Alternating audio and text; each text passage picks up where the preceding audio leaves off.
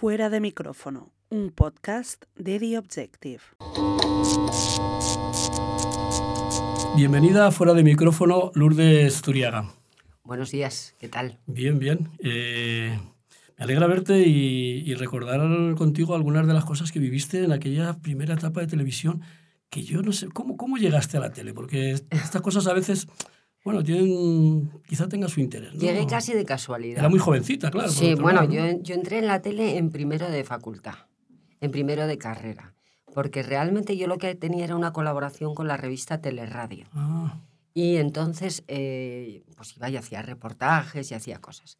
Y de repente el productor, el ayudante de producción de un programa que había que hacía Santiago Vázquez, que se llamaba El Mundo de la Televisión, era Nacho, Nacho Márquez.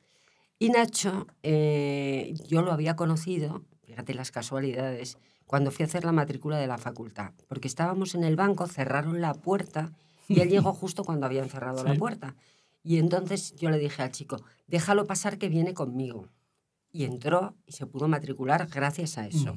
Entonces Nacho me dijo, oye, estamos buscando a alguien mm, que sea un poco el, el IBM, ¿no? IBM y tráeme esto, IBM y tráeme lo otro y tal. ¿Te interesa? Y le dije, ah, pues sí.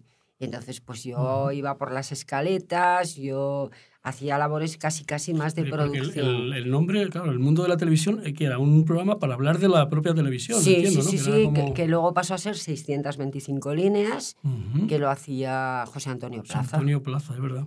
que también trabajé con él, pero es muy divertido porque yo al principio, como era colaboradora yo llegaba a la tele, yo no tenía ni cipol ni nada, ¿no?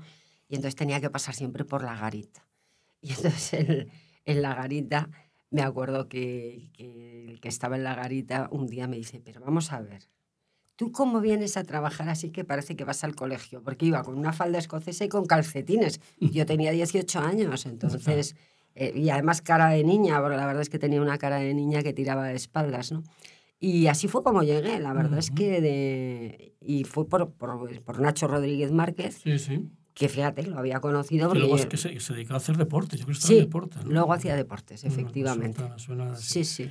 Oye, ¿y qué te iba a decir? ¿Quién era un poco, mm, cuando tú empezaste, quién era un poco tu referencia o la persona que, mm, no sé, que quizá también te, te ayudó en aquellos momentos, aparte de Nacho? De, eh, Bueno, no sé, eh, te- tenías, eh, tú tenías una idea de lo que querías ser ya. Bueno, yo empecé a hacer radio muy pronto. Yo empecé a hacer Sí. radio muy Ah. pronto. Empecé a hacer radio en, en Teruel, eh, un programa que hacía con 15 años, que, que lo Bueno. hacíamos varios amigos, que se llamaba Hecho por nosotros. Y la cabecera decía, Hecho por nosotros los jóvenes, para vosotros los jóvenes. Y era un programa juvenil, semanal. Entonces pasó el tiempo, yo terminé COU y al terminar COU, el director de la emisora, que era Carlos Hernández Salvador, que era un tipo estupendo, me dijo, oye, no tengo a nadie para que me haga las mañanas de la radio en agosto. ¿Las haces tú con más gente? Y le dije, vale. Y entonces hicimos una cosa que se llamaba Mañanas de Agosto. Ujú. Y entonces hacíamos un magazine en el que hablábamos pues, de todas las cosas de la ciudad, de lo que había de turismo, de lo que había de bomberos, de, de mil Ujú. cosas, ¿no? Un poco de servicio público. Y, y luego ya me vine a Madrid a Sí, sí, estudiar. Con la idea clara de que querías ser. Sí, sí, yo lo tenía, tenías, ¿no? yo lo tenía clarísimo. Es más, mi padre quería que yo hiciera económicas y entonces me dijo, si te vas a Valencia y estudias económicas tendrás todas las facilidades. Ahora, como te vayas a Madrid a hacer periodismo, ya verás. Y así fue, o sea, me tuvieron marcadísima y con muy poco dinero para, para ver si yo, como dicen allí, reblaba, es decir, daba mi brazo a torcer y hacía otra cosa. Pero no, yo tenía muy claro que quería ser periodista y lo tenía clarísimo. Vamos. Eh, después estuviste en el programa de Gente Hoy con. Con Maruja Callabé. Maruja Callabé, que era otra- Antes de eso, una histórica de la tele, Sí, ¿no? sí, mayor sería, ¿no? Cuando... antes de eso yo hice El mundo de la. Sí, televisión. hemos de ahí pasé de- a sí. 625 líneas. De ahí estuve solamente un mes en Mundo Deporte. Ah, que lo hacía Monís, era el productor, y me dijo, quiero que vengas y tal, que me han dicho que tú trabajas mucho y tal. Ah, claro, yo curraba. Y estuve allí un mes y entonces enseguida eh, me, me ficharon de alguna manera del programa gente, que estaba Maruja Callavera, la directora, y el subdirector era Alejandro Gómez Lavilla. Y bueno, yo la verdad es que con Maruja además, ella no conducía y vivíamos muy cerca, porque ella vivía aquí cerca, en Nuño de Balboa, y yo vivía en Conde de Peñalver. Y entonces yo cogía el coche y todos los días la llevaba a casa. La llevabas. Y muchos días ella me invitaba a comer. Entonces, como las dos éramos aragonesas, teníamos muchas cosas en común y tal, la verdad es que fue un- una madrina estupenda, ¿no? Luego ya Maruja lo dejó y de ahí pasé a Crónica 3, que Crónica 3 primero lo hacía, eh, era una parte de noticias y otra de magazine, con Pedro Macía y con Jesús Hermida. Y entonces yo fui sin serlo la primera chica Hermida. Eso estamos hablando de los años 80. que- Estamos que hablando luego- de los que años también haces, 80. eh, haces los telediarios de fin de semana, creo recordar. Sí. Lo, lo tengo anotado por ahí también, incluso el, el matinal este. También. un- un- exactamente. Sí, es que- aquel es- telediario, pero no, no, era, no estaba dentro del Buenos Días de, de José Sí, Antonio sí que, Martínez Soler. sí que estaba Era- dentro. Era dentro. Ah, Era dentro, era dentro. El... Yo estuve eh, de, de Crónica 3, eh, acabó Crónica 3, y de ahí eh, yo pasé al matinal con, con José Antonio Martínez Soler, que fue una experiencia poco agradable, de decir. ¿eh? Y de ahí eh, después pasé al ¿Y ¿Por qué? telediario. ¿Por qué? Por- Bueno, pues, poco agradable, vamos pues a dejarlo en eso. Vamos a dejarlo en eso. Y de, de ahí pasé al telediario Fin de Semana y ahí era jefa de las áreas de Nacional y de Economía. Y bueno, tuve el placer de trabajar como director con José Antonio Gurriarán, que era un tipo fantástico, y el presentador era Luis Carandel, que era una maravilla. Era una auténtica Era maravilla. un tío culto y, bueno, Fantástico. Recuerdo como cronista parlamentario, ¿no? Era fantástico, era fantástico, la verdad es que sí. Y la presentadora era Teresa Aranda. Ujú. Fíjate, y sin embargo, mm, tú- tú- en la radio, la radio que viene antes, después, estamos... Eh, no, viene después. el- Viene después. Yo salgo del fin de semana, paso al área de cultura de los telediarios sí. y de ahí me hacen una oferta para irme a lo que era entonces Cadena Rato, para hacer el programa de Lourdes a las 5. Y bueno, me pareció, a mí la radio siempre me ha gustado mucho, incluso más que la televisión, y me pareció que era una experiencia interesante. Y, y nada, me fui, estuve dos años haciendo Lourdes a las 5, que era un magazine eh, en el que teníamos un poco de todo, todos los días un libro que yo me leía, que yo ahora lo pienso y digo, ¿cómo me leía un libro diario? Me lo leía, Claro. ¿eh? No, te, te obligabas a... Me obligaba a leerlo. Teníamos siempre algún cantante. Yo le hice la primera entrevista que se le hace en España a Juan Luis Guerra, se la hago yo. La primera entrevista que se le hace en Madrid a Alejandro Sanz, se la hago yo. Y además, para grabar unos programas de Semana Santa, no los conocía nadie, ¿eh? Y, luego, y vino con una guitarra, Alejandro, y cantó flamenco. O sea, que Sí, la radio en directo, vamos. la radio absolutamente en directo. Y la verdad es que fue una experiencia que yo me lo pasé muy bien, de- de- con mil anécdotas, con, me acuerdo un día que vino Paco Umbral y que como era como era, eh, me, me hizo como una especie de, casi como de examen. Él pensaba que yo no había leído el libro. Y entonces, claro, cuando yo le demostré que había leído el libro, entonces él Cambió... cambió un poco de actitud, ¿no?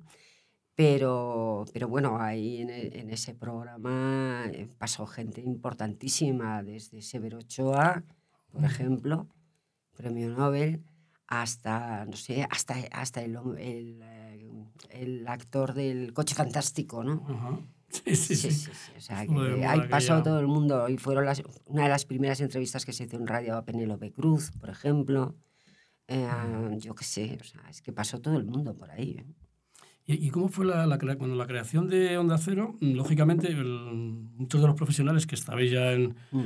en, la, en la cadena Rato, ¿no? De, de Rodrigo Rato y de la familia Rato. mm, Bueno, era su hermano, realmente os era su hermano. sí, el padre fue el que lo fundó y había un hermano que, Eso es, mm, Ramón. el, que, el que lo llevaba, ¿no? Mm. Ramón. Eh, eh, luego, mm, Onda- en Onda Cero, os- la gente que, habíais, que estabais en, que veníais de Rato, mm, ¿formáis un dentro del, del grupo? o se Nos, nos contratan. claro, se- se- ya.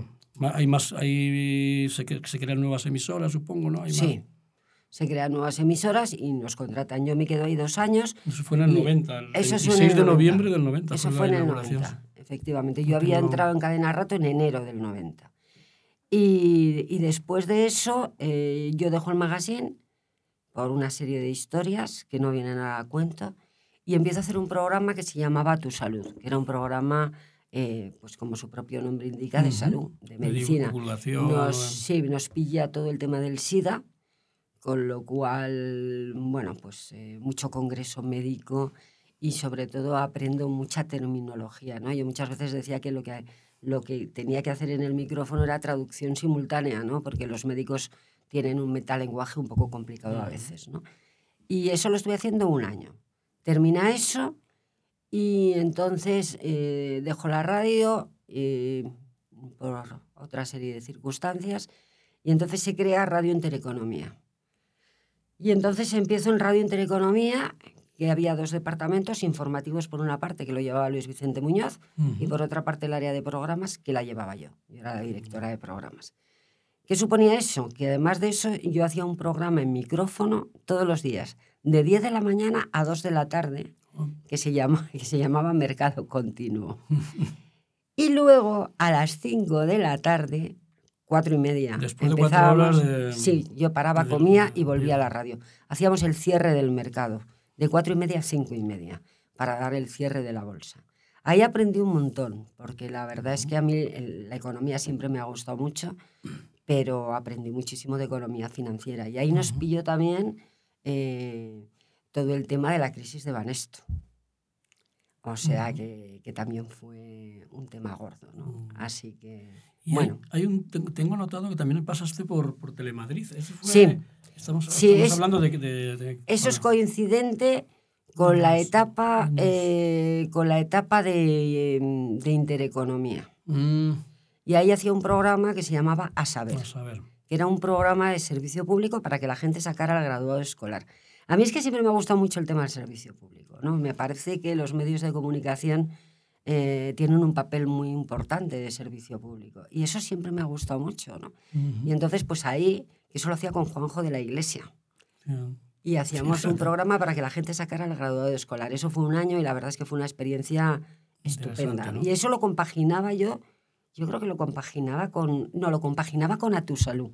O sea, que grababa por la mañana la tele y el programa de Tu Salud era a las 9 de la noche y luego por la noche hacía el programa de, de la radio. O sea, que Ya. esto de trabajar. Y cuando vuelves a la televisión española, mm, ¿qué lo haces? ¿Ya Yo vuelvo... con el proyecto de No, Agrofera? no, no, no, no, anterior. no, no. Yo vuelvo después de la Tenías excedencia, supongo, Yo tenía claro. una excedencia. Sí, Entonces claro. vuelvo y me mandan a Toledo. Ajá. Y digo, bueno, pues a Toledo.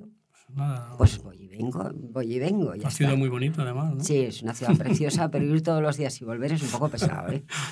Y nada, yo llegué, el director había sido compañero mío de la facultad y, y bueno, pues eh, la relación era bastante buena y tal.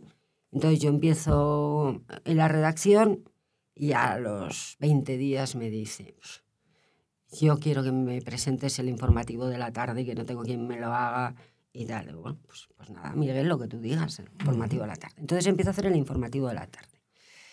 Y de ahí hay cambio en la dirección, no sé qué, viene a la dirección Antonio Regalado.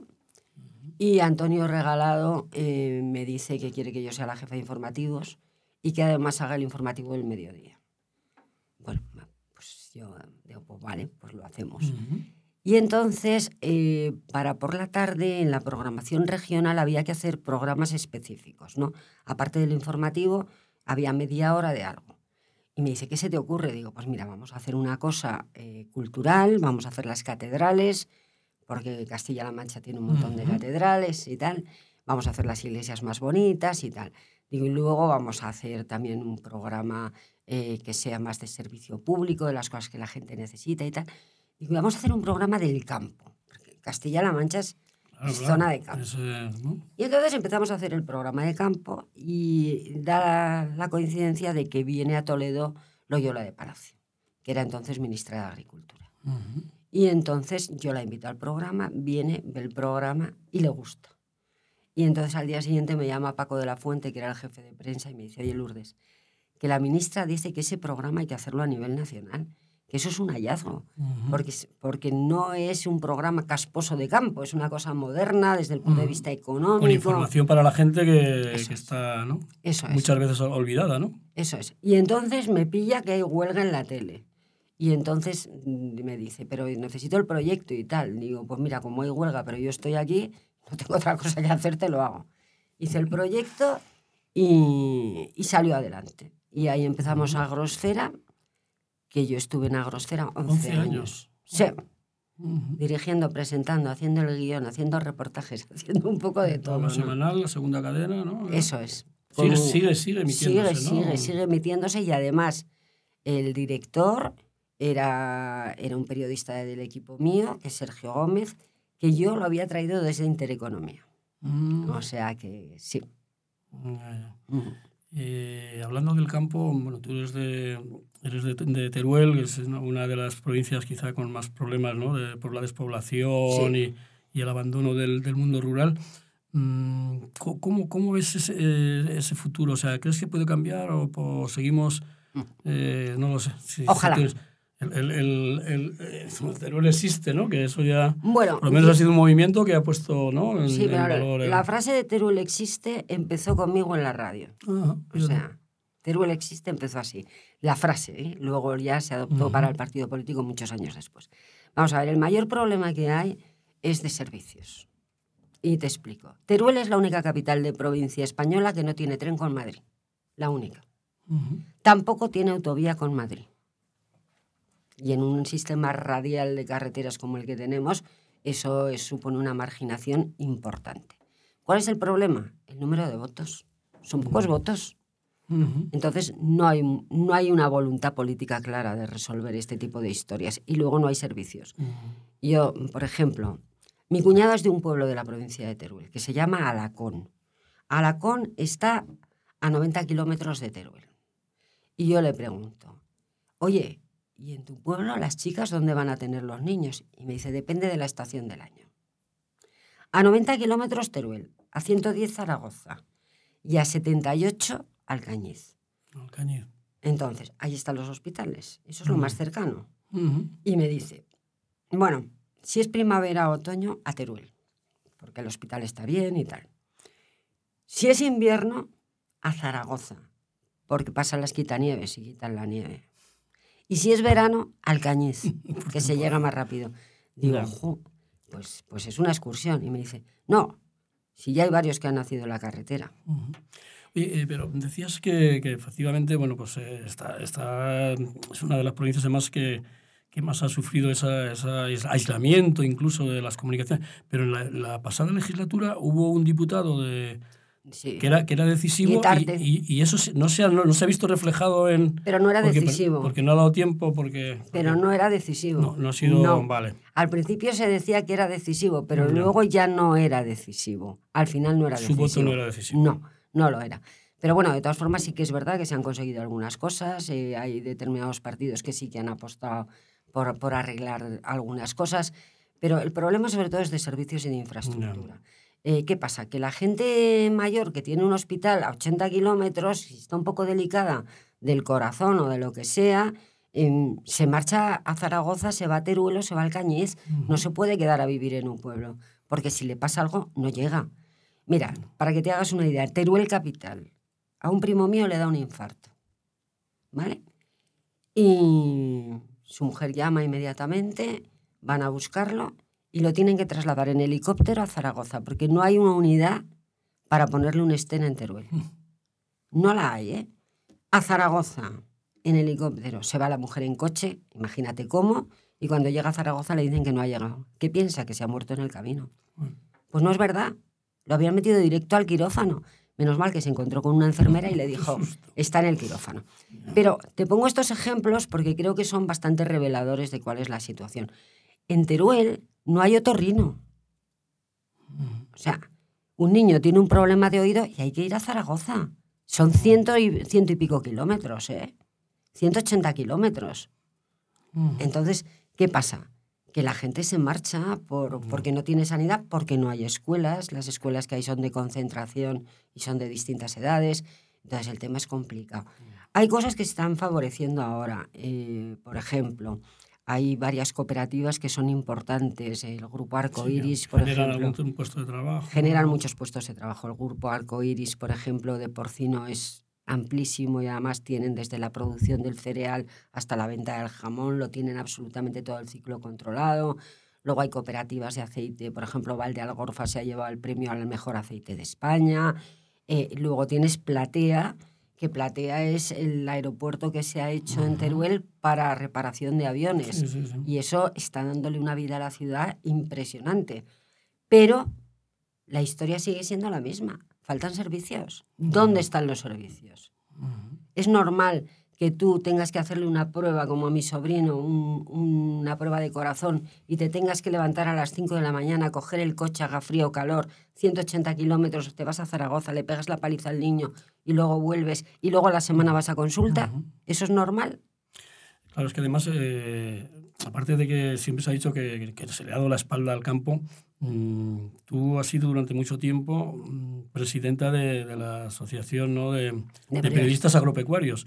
Eh, pero ahora que, eres, ahora que eres vicepresidenta, ¿no? Ahora soy la Sí, pues vicepresidenta, has- sí. dejaste el- ya, pero estuviste ocho años de presidenta. Sí.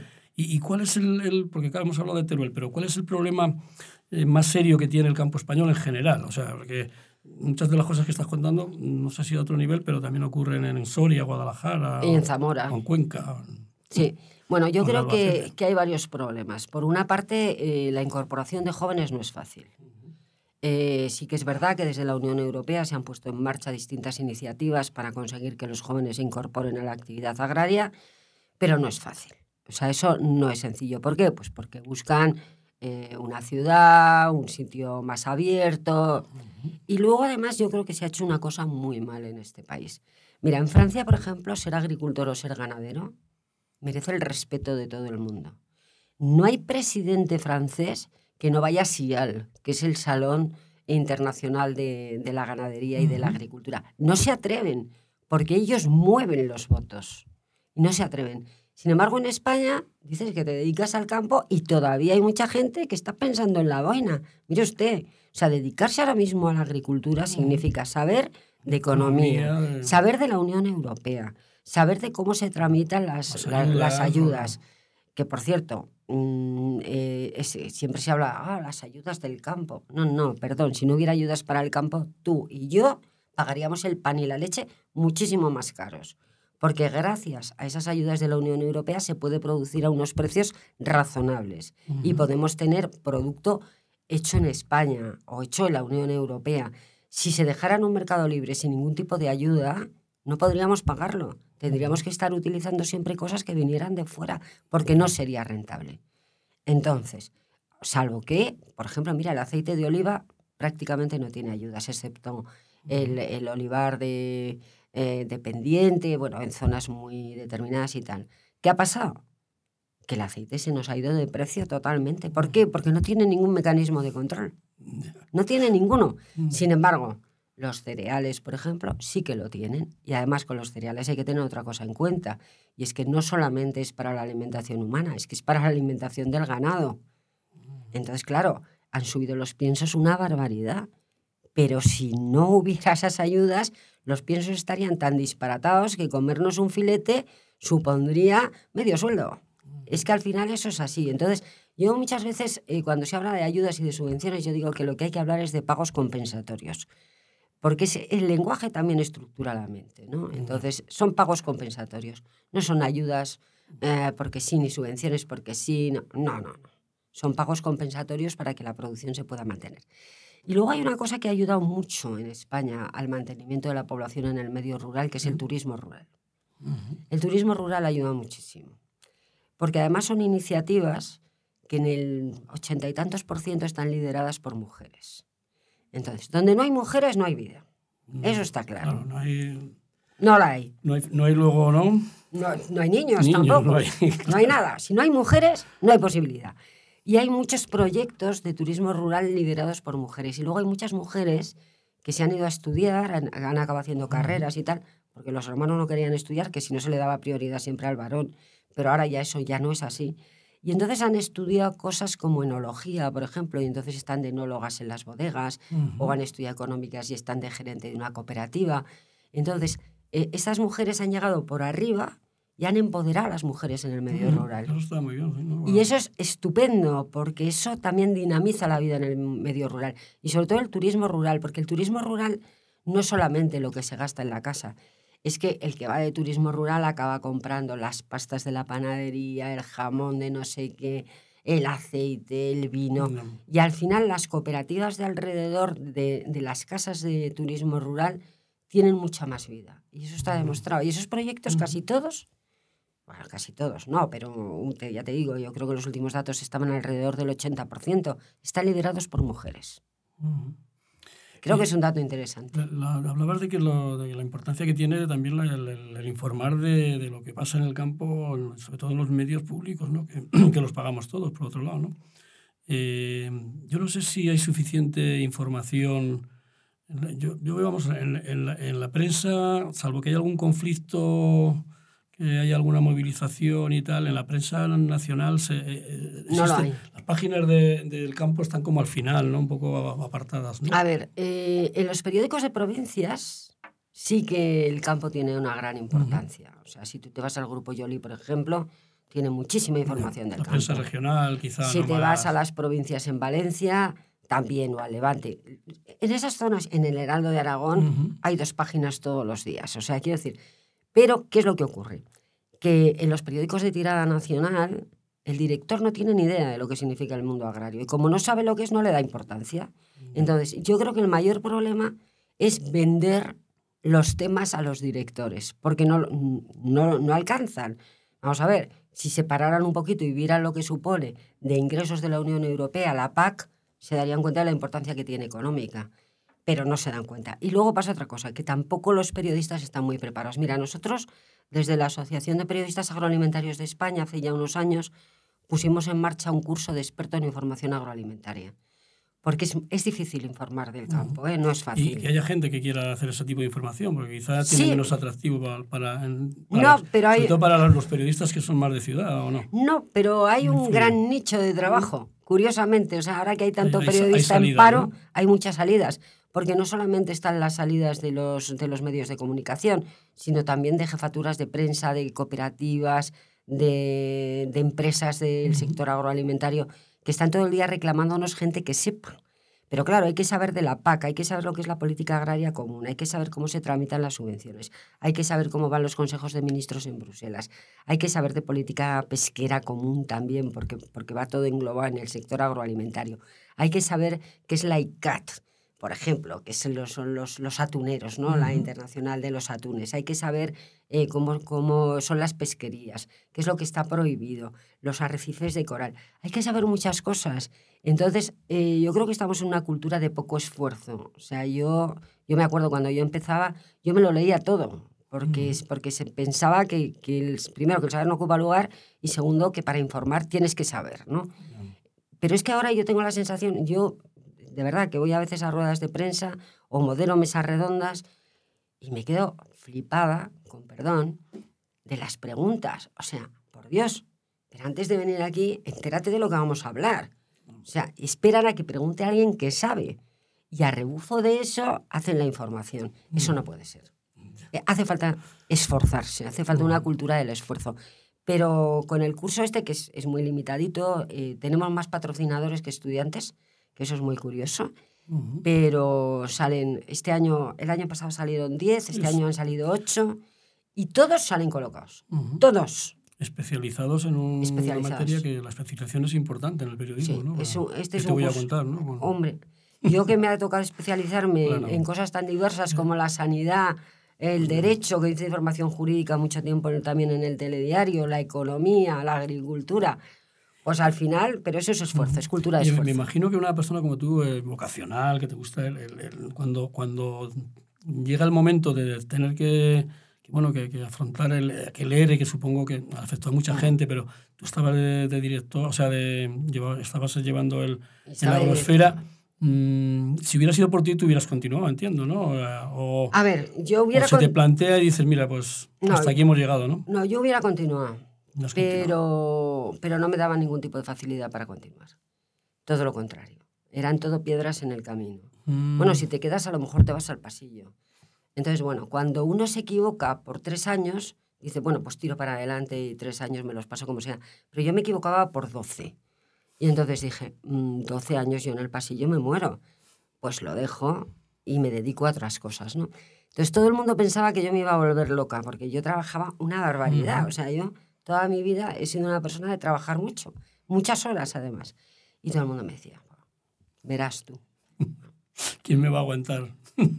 Yo ahora, mu- Silvio. ahora muchas veces digo, ¿y cómo yo antes tenía tanto tiempo para trabajar? Con todas las cosas que hay que hacer. Hago mil cosas, ¿eh? O sea, no paro de hacer cosas, No he parado desde el primer momento, siempre está haciendo Y- cosas. Y sigues estando, claro, porque mm, me decías fuera de micrófono que, que también eh, pues participas en temas que tienen que ver con el mundo este rural, Mm. mesas redondas.